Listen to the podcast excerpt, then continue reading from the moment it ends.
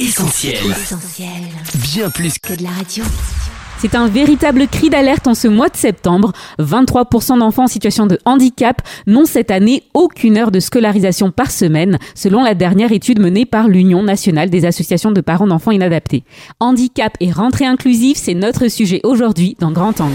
Grand Angle avec Sophie sur Essentiel Radio. Bonjour à tous, vous êtes sur Essentiel Radio. Heureuse de vous retrouver dans Grand Angle, votre nouveau rendez-vous d'actualité.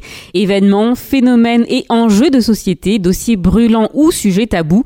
Avec nos invités, on élargit chaque mois notre angle de vue pour ouvrir de nouvelles perspectives. Et pour cette première émission, j'ai la joie de recevoir en studio la présidente de la Fédération nationale des associations familiales protestantes, Bonjour Françoise Caron. Bonjour. Alors la famille, c'est un sujet primordial pour vous. Un engagement, je dirais même, maman de quatre enfants, grand-mère de huit petits-enfants. Félicitations. Merci. Vous avez également, en tant que famille d'accueil, ouvert votre maison à plus de 90 enfants et adolescents. Depuis 2014, vous êtes donc la présidente de la Fédération nationale des associations familiales protestantes. Et à ce titre, vous intervenez régulièrement auprès des commissions ministérielles en charge des familles. Et j'ajoute aussi que vous êtes euh, l'auteur d'un très beau livre, La famille chevillée au cœur, paru en 2021 aux éditions Première Partie. Vous y racontez votre parcours de vie et tous vos engagements, malgré un handicap visuel depuis votre enfance, une quasi-cécité que vous avez choisi de dépasser. Merci Françoise Caron d'avoir accepté notre invitation sur Essentiel Radio. Merci à vous de me recevoir. C'est une joie aussi de partager avec vous et avec les auditeurs.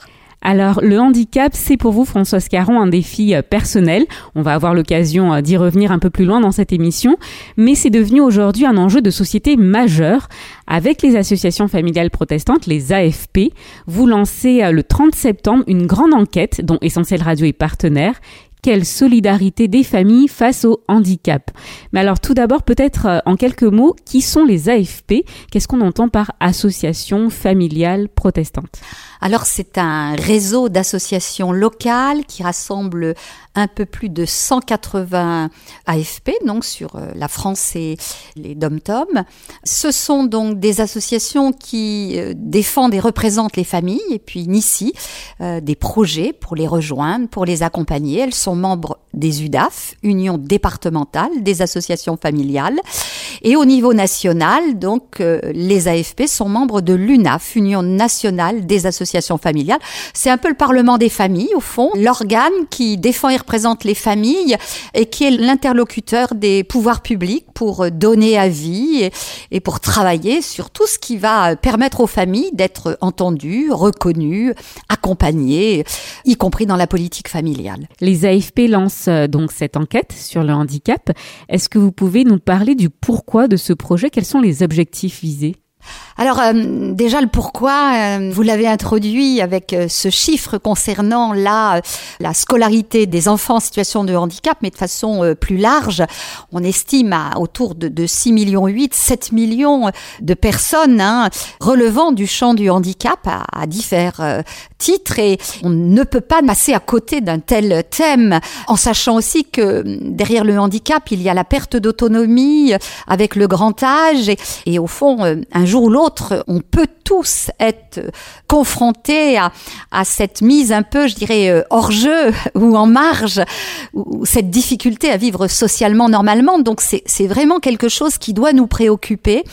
Et puis aujourd'hui, le gouvernement euh, a pris aussi euh, parole, débloqué des fonds pour pouvoir mieux accompagner les personnes en situation de handicap. Et, ce qui nous semble important, c'est de se dire que qu'est-ce qu'on peut faire nous en tant que société civile pour apporter notre petite contribution. Et puis comme on est association familiale protestante, nos AFP sont adossés à des églises protestantes évangéliques. C'est mais est-ce que nous aussi, au-delà de la prière, au-delà de l'empathie, de l'information euh, transmise, qu'est-ce qu'on fait? Est-ce qu'on peut faire plus? Et on a voulu donc aller euh, écouter, donner la parole aux membres de nos églises, aux chrétiens en général, pour voir un peu euh, ce qu'on a à dire du handicap. Alors ça s'adresse donc à des personnes en situation de handicap, bien sûr, à des parents euh, d'enfants ou de conjoints en situation de handicap. Ça s'adresse aussi aux pasteurs, aux responsables d'église. Qu'est-ce qu'ils ont à nous dire, eux, sur la façon dont ils rejoignent, dont ils accueillent, dont ils permettent aux uns et aux autres de prendre place dans la communauté des croyants. Euh, ça s'adresse aussi à toute personne, simplement, qui a envie de, de prendre la parole et de dire peut-être ce qui lui semble manquer, ce qui existe et, et qu'elle veut mettre en évidence. Et puis le but, c'est de tirer des leçons de cette enquête pour apporter notre pierre et, aller plus loin dans cette, dans cette réflexion qui doit se traduire par des actes concrets pour que personne ne soit oublié, ni adulte, ni enfant, ni aidants familiaux. Mais l'Église a un rôle à jouer euh, pour rejoindre hein, tous ceux qui sont les plus fragiles, les plus vulnérables, mais aussi pour faciliter véritablement la, la réhabilitation ou euh, la possibilité pour tout être humain d'être une pierre vivante, d'être quelqu'un qui partage un peu de ce qu'il est pour prendre soin de l'autre. Et une personne en situation de handicap ne se réduit, ne se résume jamais à, à cette difficulté à faire certaines choses, mais elle a aussi euh, des valeurs à transmettre, des, choses à dire. Donc voilà, cette enquête va aller fouiller, chercher, pour ensuite euh, cuisiner avec tous les éléments recueillis quelque chose qui va nous permettre d'aller plus loin et de faire du bien autour de nous un objectif euh, très concret et, donc finalement une enquête qui s'adresse à tous, si on a bien compris, puisque tous on peut être concernés euh, par la question du handicap. Alors cette enquête, Françoise Caron, elle est portée euh, par des personnes d'expérience avec une méthodologie bien rigoureuse.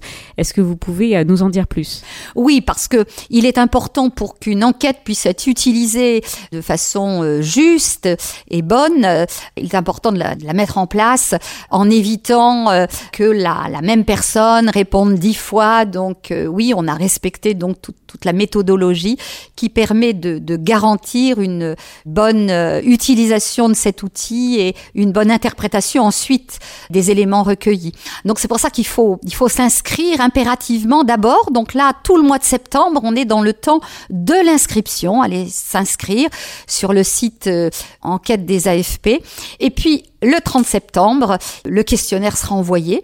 Donc il sera envoyé à tous ceux qui seront inscrits en tant que répondants, mais il y a possibilité aussi de poser sa candidature comme ambassadeur afin de pouvoir aussi recueillir la parole de personnes en situation de handicap qui ne pourraient pas avoir accès au numérique.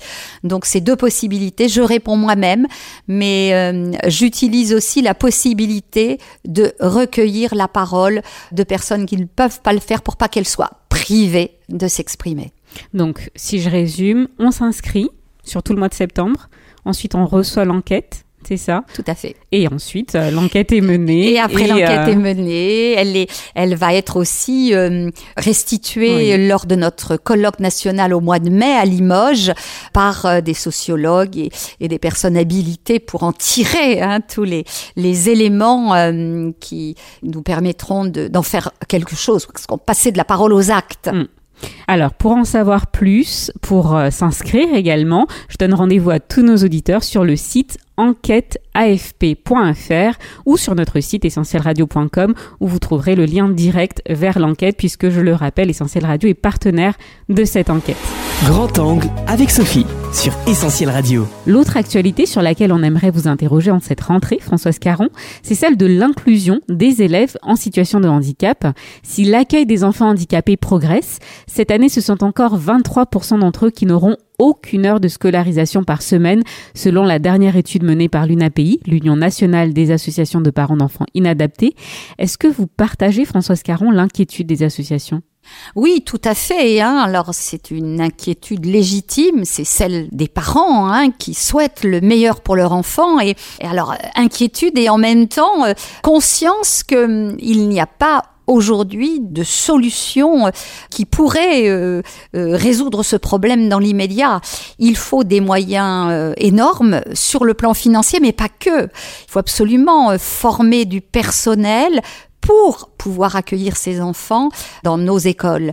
Les enseignants ne sont pas formés, les auxiliaires de vie scolaire le sont très très peu, et pour accueillir des enfants avec des handicaps lourds, il faut absolument les accueillir dans des bonnes conditions et leur permettre d'évoluer et de vivre des bons moments. Donc c'est un vrai enjeu de société qu'on ne peut résoudre, je crois, qu'en s'y mettant tous ensemble. Peut-être aussi en faisant appel au bénévolat et en sensibilisant euh, les gens qui peuvent donner un peu de temps pour favoriser euh, cet accueil-là et pour être aux côtés de ces enfants qui apprennent autrement et qui ont besoin euh, d'amour, de bienveillance, d'une pédagogie adaptée, mais aussi de temps, de temps pour eux. Alors justement, une école plus inclusive, c'est euh, l'un des objectifs du gouvernement, avec euh, ce slogan, si j'ose dire, qui était celui de la rentrée 2022, euh, mais qui je pense est encore d'actualité aujourd'hui, bâtir une école inclusive pour tous, socle d'une société plus juste. Vous en pensez quoi, Françoise Caron? Quels sont les véritables enjeux finalement d'une école plus inclusive? Alors c'est un beau slogan je me méfie toujours des slogans hmm. parce que parce qu'on y adhère et, et, et j'ai rien à redire contre le slogan. Mais dans la réalité, pour avoir vécu moi-même l'inclusion dans ma tendre enfance, pour moi-même être engagée aujourd'hui dans une école privée euh, hors contrat, donc avec aussi des petits effectifs et des moyens que le, le, le public n'a pas, je mesure à quel point on doit passer du slogan à la réalité de terrain à l'écoute non seulement des parents, mais aussi euh, des besoins de ces enfants et, et à tout ce qui doit être mis en place pour les accueillir dans de bonnes conditions. Je crois aussi qu'il ne faut pas euh, faire de ce slogan une forme d'utopie. Il y a des enfants qui ne sont pas scolarisables dans un milieu ordinaire et qui ont besoin qu'on développe aussi des établissements spécialisés. L'inclusion ne vaut pas pour tous les enfants. Et pour qu'il y ait inclusion, il faut impérativement avoir un lieu, des professionnels qui soient en capacité de donner le meilleur à l'enfant. Françoise Caron, je reviens sur votre expérience personnelle. Comment s'est passée votre scolarité avec votre handicap visuel? Alors à l'époque, hein, j'ai 66 ans, donc je crois qu'il y avait beaucoup moins d'intérêt euh, et de moyens euh, mobilisés pour prendre soin des enfants en situation de handicap. Donc j'ai dû me débrouiller. Bon, je m'en suis pas trop mal sortie quand même, avec quelques bleus à l'âme, mais il a fallu euh, que j'accepte parfois l'inacceptable, je pense, que mes parents soient mobilisés corps et âme pour m'accompagner, pour euh, me, me, faire apprendre autrement à la maison, donc euh, double semaine scolaire, hein, où maman passait un temps énorme à, à me relire tout, à m'apprendre de façon au toucher, avec la mémoire. Donc non, c'était pas facile j'ai subi les moqueries des enfants, l'incompréhension des enseignants et j'ai fait mon petit chemin au milieu de tout ça, mais du coup j'ai dû arrêter l'école très tôt, après une année dans une école spécialisée pour euh, personnes aveugles et malvoyantes, donc inclusion, école spécialisée, et puis 15 euh, ans, euh, c'est trop, c'est trop. J'arrête et je rentre dans le, le monde professionnel pour échapper à ce qui me semblait trop difficile. Mm. Donc c'est cette expérience a été parfois douloureuse, mais m'a appris plein de choses et je crois qu'elle elle m'a surtout appris aujourd'hui à me mobiliser autrement aux côtés des parents, des enseignants et avec ces enfants pour tenir compte de réalités qu'on oublie avec les slogans. Alors il y a quelques jours, le nouveau ministre de l'Éducation nationale, Gabriel Attal, faisait lui aussi sa rentrée en dévoilant les grandes mesures sur la scolarisation des enfants en situation de handicap. Sur la copie, 12 mesures ont été arrêtées lors de la conférence nationale du handicap. Je vous en cite quelques-unes, Françoise Caron, et vous me dites ce que vous en pensez. Une de ces mesures importantes, c'est la revalorisation et la création de 6500 postes supplémentaires d'AESH, les accompagnants d'élèves en situation de handicap, soit 132 000 au total. Qu'est-ce que vous en pensez? Alors je ne peux que saluer cette mesure. Maintenant, il faut qu'elle soit vraiment accompagnée de formation. Hmm. Je pense que le nombre euh, accru, la revalorisation aussi des salaires, tout ça, c'est excellent. Mais s'il n'y a pas une vraie formation, quand on voit déjà des, des enseignants euh, formés pour transmettre, quand on voit comment ils sont en difficulté euh, avec des enfants en situation de handicap, une personne qui arrive avec juste quelques heures de formation pour rentrer dans le milieu scolaire et accompagner un enfant euh, avec des handicaps souvent lourds et donc qui nécessite une prise en compte non seulement de sa difficulté liée au handicap, mais aussi de sa nécessité d'apprendre et d'évoluer, on imagine que le, fruit porté ne peut pas être à la hauteur de ce qu'on attend et que euh, il faut aussi qu'il y ait une formation pédagogique, psychologique, de, de savoir-faire pour la prise en charge de cet enfant, en lien aussi avec l'univers dans lequel il est, à savoir l'école, les autres enfants. Et la formation est beaucoup trop légère. Hmm. Ce qui est important pour que ces personnes-là ne se retrouvent pas en difficulté, j'imagine aussi. Bien sûr, parce pour que le bien de l'enfant, mais aussi euh, de l'accompagnant. Pour le bien de mm. l'accompagnant, combien mm. aussi d'accompagnants euh, euh craquent mm. et démissionnent, oui. voire malmènent un peu l'enfant. Bien sûr, pas par par volonté de lui nuire, mais mais n'ayant pas les codes, les moyens de de comprendre même le mécanisme d'un enfant autiste qui va parfois manifester un peu de violence. En tout cas, où il y a vraiment une prise en compte du handicap, un savoir-faire pour l'apaiser, et puis aussi pour lui permettre de valoriser ce temps à l'école, à savoir non seulement le lien avec les autres, mais aussi les apprentissages. Alors dans ces douze mesures, il y en a beaucoup, encore une fois je ne vais pas toutes les citer, mais peut-être juste une dernière sur laquelle j'aimerais vous interroger. Il est question de la création de postes supplémentaires de professeurs ressources, alors cette fois-ci pour les troubles du neurodéveloppement. Par ces troubles, on entend les handicaps intellectuels, parmi lesquels l'autisme, les troubles spécifiques des apprentissages ou encore le déficit de l'attention, l'hyperactivité, des troubles davantage reconnus et pris en charge aujourd'hui. Qu'est-ce que vous en dites, Françoise Caron? Moi, je pense que chaque enseignant devrait avoir une formation pour euh, rejoindre le, le, langage entre guillemets de ces enfants neuroatypiques. Alors bien sûr, là, il y a un vaste, un vaste panel de, de situations bien différentes les unes des autres, mais en tout cas, euh, pourquoi pas des professeurs ressources, mais, mais on doit revoir la formation de nos enseignants euh, dès le départ, parce qu'on résoudra pas le problème. Je crois que dans, on n'a pas de classe aujourd'hui dans lesquelles on n'a pas des enfants avec des troubles du développement, ou, notamment tous les enfants HPI, euh, tous les 10, ça doit faire partie euh, intégrante de la formation des enseignants. La formation, c'est le mot euh, qu'on retiendra de votre, de votre intervention. Alors, on va marquer une courte pause musicale et on revient dans quelques instants pour la suite de cette émission avec Françoise Caron. Voici tout de suite These Are the Days de Lauren Degel sur Essentiel, bien plus que la radio.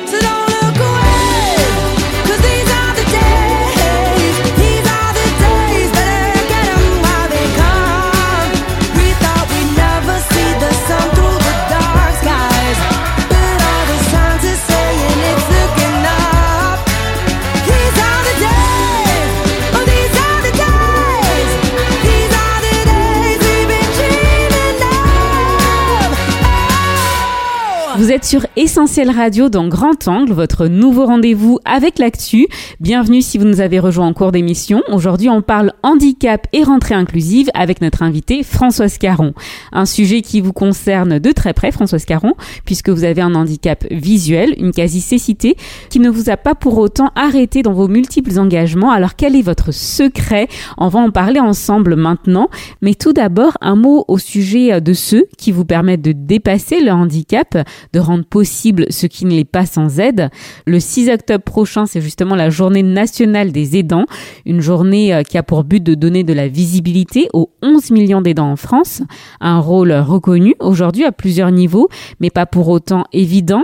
Est-ce que votre mari Christian se considère comme un aidant, Françoise Caron, lui avec qui vous êtes mariée depuis 48 euh, ans maintenant? Alors on est des entraidants, en tout cas dans ce que je ressens et dans les mots qu'il pose lui-même face à, à mon, mon besoin d'aide. On est dans un cheminement ensemble d'entraide mutuelle et que hum, là où il intervient euh, en lien avec euh, mon besoin, j'allais dire concret, d'accompagnement, de lecture, des petites choses comme ça euh, qu'on ne peut pas faire sans un facilitateur du geste, il le fait simplement et par amour et dans un échange mutuel. Par contre, moi de mon côté, j'ai bien conscience que il est extrêmement bienveillant et que ça fait partie de quelque chose de naturel. Il ne se considère ni comme mon soignant, ni comme sacrifiant un temps pour m'accompagner, mais j'ai bien conscience que je dois aussi veiller à ce que ça ne pèse pas de façon trop lourde sur son organisation du temps, sur ses besoins personnels. Et donc, je veille aussi à, faire appel à d'autres compagnons de route à un moment ou un autre et, à trouver aussi les moyens, y compris techniques, technologiques, pour ne pas faire non plus de, de cet amour et de cette disponibilité euh, quelque chose qui serait euh, si naturel que j'en oublierais le, plus de la charge. Euh, donc ça se fait de façon naturelle, mais mais il est important d'avoir conscience quand même de, de ce qu'on pourrait faire porter de trop lourd à l'autre, même s'il le fait avec beaucoup d'amour. Des entraînants, j'ai bien aimé le mot, un mot à retenir. Alors je le rappelle, Françoise Caron, vous avez écrit un livre, La famille chevillée au cœur, paru en 2021 aux éditions Première Partie. Vous y racontez donc votre histoire, une leçon de résilience, de courage, mais aussi de foi. Dites-nous en plus, Françoise Caron, justement sur cette foi qui vous anime. Alors oui, la foi a bouleversé ma vie. Alors euh, d'abord très très jeune, j'avais 5 ans, mais en passant par mes parents.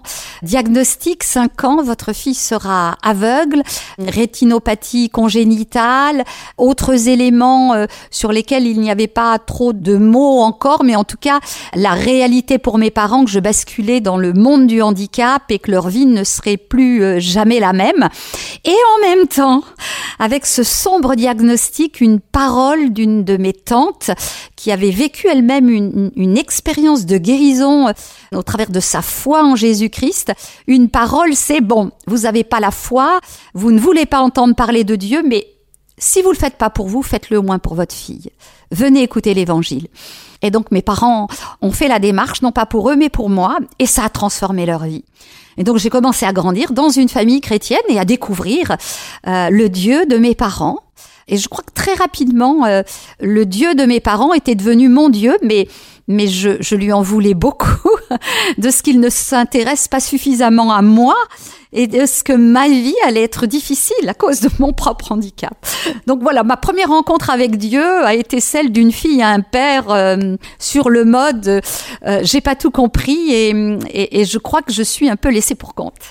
Jusqu'à ce que, à mon adolescence, dans un camp euh, de jeunes organisé par des chrétiens, j'ai mesuré à quel point Dieu m'aimait et il m'aimait de façon inconditionnelle et telle que j'étais. Alors le manteau de la honte est tombé à mes pieds et, et l'amour de Dieu était plus fort que ce sentiment d'injustice et, et, de privation de quelque chose de, de, légitime que les autres avaient que je n'avais pas. Et ça m'a donné une, une force euh, inouïe.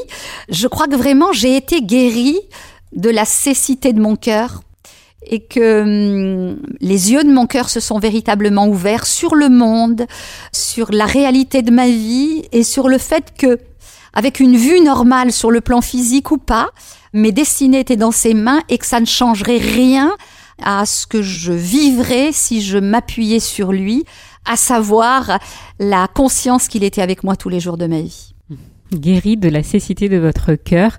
Alors euh, justement, si votre handicap est visuel, vous ne manquez euh, toutefois pas de vision, Françoise Caron.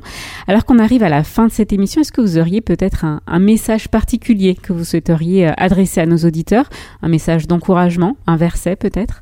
Alors, je crois que la Bible nous dit que je suis avec vous tous les jours et jusqu'à la fin du monde. Et je crois que ce verset, il n'est pas d'abord que pour les chrétiens, il est pour chaque être humain, c'est une proposition que Dieu nous fait d'être présent à nos côtés de façon peut-être impalpable, invisible, mais réelle. Et que hum, la vie est une course de handicap. Et peut-être hum, personne n'échappe à cette, euh, cette frustration ou ce sentiment à un moment ou un autre d'être incapable de faire pour des raisons euh, physiques, psychiques ou contextuelles, euh, sociales même. Et que le handicap donc nous traverse tous à un moment ou un autre et nous pénalise tous, mais Dieu est avec nous. Et puis dans son amour, il a mis autour de nous euh, euh, des aidants, des gens qui peuvent euh, nous donner la main et nous permettre de nous sentir plus forts dans cette entraide mutuelle. Et puis je voudrais m'adresser particulièrement aux personnes qui souffrent d'un handicap important, parce que je veux pas banaliser non plus ce qui peut être au quotidien extrêmement difficile, douloureux. Euh, pour les adultes en situation de handicap, mais aussi pour ses parents qui ont des enfants polyhandicapés, euh, des enfants qu'il faut prendre en charge complètement euh, dans tous les domaines, et qu'il est aussi nécessaire de, de ne pas oublier que dans ces moments-là, Dieu est là, que la prière est le mode de communication avec Dieu, que il peut aussi apaiser les souffrances d'un enfant, d'un adulte et nous donner les moyens de traverser ce chemin si particulier en comptant sur la grâce de Dieu, mais aussi en nous appuyant sur des hommes et des femmes de foi qui sauront euh, apporter un peu de répit, qui sauront prier euh, avec l'un ou avec l'autre, euh, qui sauront soutenir. Et, et, et, je crois que vraiment il y a une guérison de nos blessures profondes possibles dans cette démarche de foi et d'ouverture aussi euh, à l'Église, euh, qui n'est pas une institution, mais vraiment un lieu où euh, des hommes et des femmes de foi mesurent à quel point ensemble ils peuvent mieux parler à Dieu et mieux transmettre l'amour de Dieu en parole et en acte. Un beau message d'encouragement. Françoise Caron, c'est déjà la fin de cette émission. Un grand merci pour, euh, pour tout ce que vous nous avez apporté. On vous souhaite une bonne continuation et très certainement à bientôt sur Essentiel Radio. Merci Sophie, merci à vous tous. Grand Angle avec Sophie sur Essentiel Radio. Grand Angle, c'est terminé pour aujourd'hui, mais on compte sur vous pour donner une suite à cette émission. On attend vos réactions et commentaires sur les réseaux sociaux, Facebook, Twitter, Insta, et n'hésitez pas également à partager cette interview. Le podcast sera dispo dans quelques minutes sur toutes les plateformes de streaming, Spotify ou Deezer, sur notre appli, ainsi que sur notre site essentielradio.com. Quant à moi, je vous dis à très bientôt pour un nouveau numéro de Grand Angle. Bye bye. Grand Angle avec Sophie sur Essentiel Radio.